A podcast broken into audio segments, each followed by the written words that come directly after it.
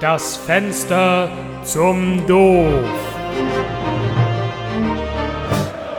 Willkommen zurück aus der Werbung hier am 29. Spieltag. Wir starten in die letzten Minuten unserer Live-Konferenz, wo sich bereits dramatische Szenen abspielen, nicht wahr, Waldi? Das ist richtig, Gerd. Hier in Köln sehen wir eine fabelhafte Vorstellung von Luigi Pantoletti. Er ist Anfang der Saison aus seiner italienischen Heimat an den Rhein gewechselt.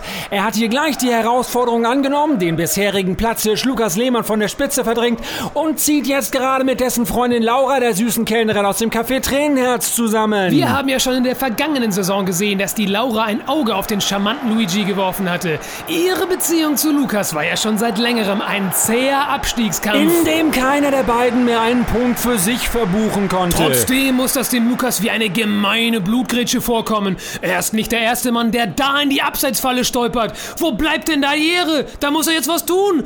Da muss er jetzt Da reagieren. betritt Lukas Lehmann gerade von links das Set des Cafés, frisch eingewechselt von Regisseur Otto Hirschregen. Will ein letztes Mal mit der Laura sprechen und die lässt ihn eiskalt am langen Arm verhungern. Und da ärgert er sich, zu Recht, wie ich meine, zu Recht. Soweit erstmal hier am Set von Verbotene Herzen. Zurück zu dir, Gerd. Danke, Waldi. Hier in Berlin befinden wir uns in der 17. Spielminute von gute Szene, schlechte Szene. Lena hat kurz vor der Pause herausgefunden, dass Lutz auf der Party mit der Austauschstudentin Lorelei herumgeknutscht hat. Jetzt trifft sie auf dem Straßenfest ihre alte Jugendliebe Lennart wieder und wittert die Revanche. Da gibt es eine erste Annäherung im Mittelfeld. Die beiden tänzeln umeinander herum. Das macht sie sehr geschickt, die Lena, über die Bande. Doch, da dreht er sich weg, taucht unter ihrem gestreckten Bein durch und ihr erster Schuss, äh, Kuss geht ins Leere. Aber da muss sie dranbleiben, die Lena. Aber das kann sie. Das hat sie in der Vergangenheit bewiesen. Da ist sie ein Terrier. Zurück zu verbotene Herzen. Hier spitzt sich die Situation zu. Luigi und Lukas haben sich auf der Straße vor dem Café duelliert und sitzen beide mit erheblichen Schnittverletzungen in der Notaufnahme.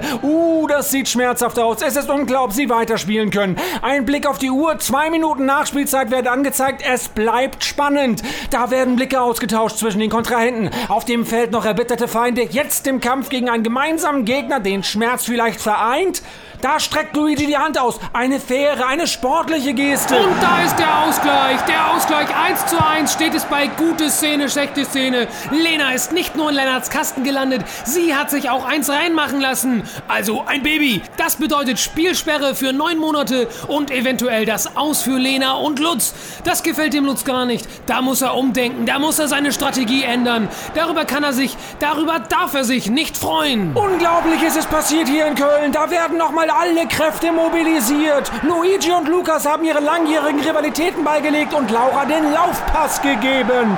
Das ist wahrer Sportsgeist, das ist Kameradschaft. So muss Teamplay aussehen. Aber was ist das? Laura setzt nochmal nach. Da fließen Tränen, da werden Geheimnisse enthüllt. Das hat keiner geahnt. Nicht nur ist sie ein veganer Terrorist aus Pinneberg, sie ist auch der verloren geglaubte Onkel von Luigi und damit alleinige Erbin des Käseimperiums von Lukas Mutter Frank. Uh, das ist ein Tiefschlag, ein böses Foul, das ist unglaubwürdig. Da wird es personelle Konsequenzen geben bei den Autoren. Da gehen die Fans auf die Barrikaden. Und in Köln ist die letzte Minute angebrochen. Wird es bei der Führung für Lena und Lennart bleiben? Oder hat der Lutz noch ein Ass im R? Ja, was ist das? Da stürmte Lennart nach vorne, lässt seine Hand unter ihr Top gleiten. Ist das illegales Handspiel? Nein, Lutz hat nichts gesehen, lässt weiterlaufen. Ist das die Entscheidung? Das 2 zu 0 für Lennart und Lena? Kann sie ihren Vertrag auf diese Weise verlängern? Da zieht der Lutz plötzlich einen Revolver. Der Stille, den immer alle herumgeschubst haben. Was hat Lutz mit dem Revolver vor? Kann er noch so kurz vor dem Ende einen reinmachen? Er zielt und zielt. Warum lässt er sich denn da so viel Zeit? Da ist der Abpfiff, das Spiel ist vorbei. Bis, morgen um dieselbe Zeit. Zurück ins Funkhaus.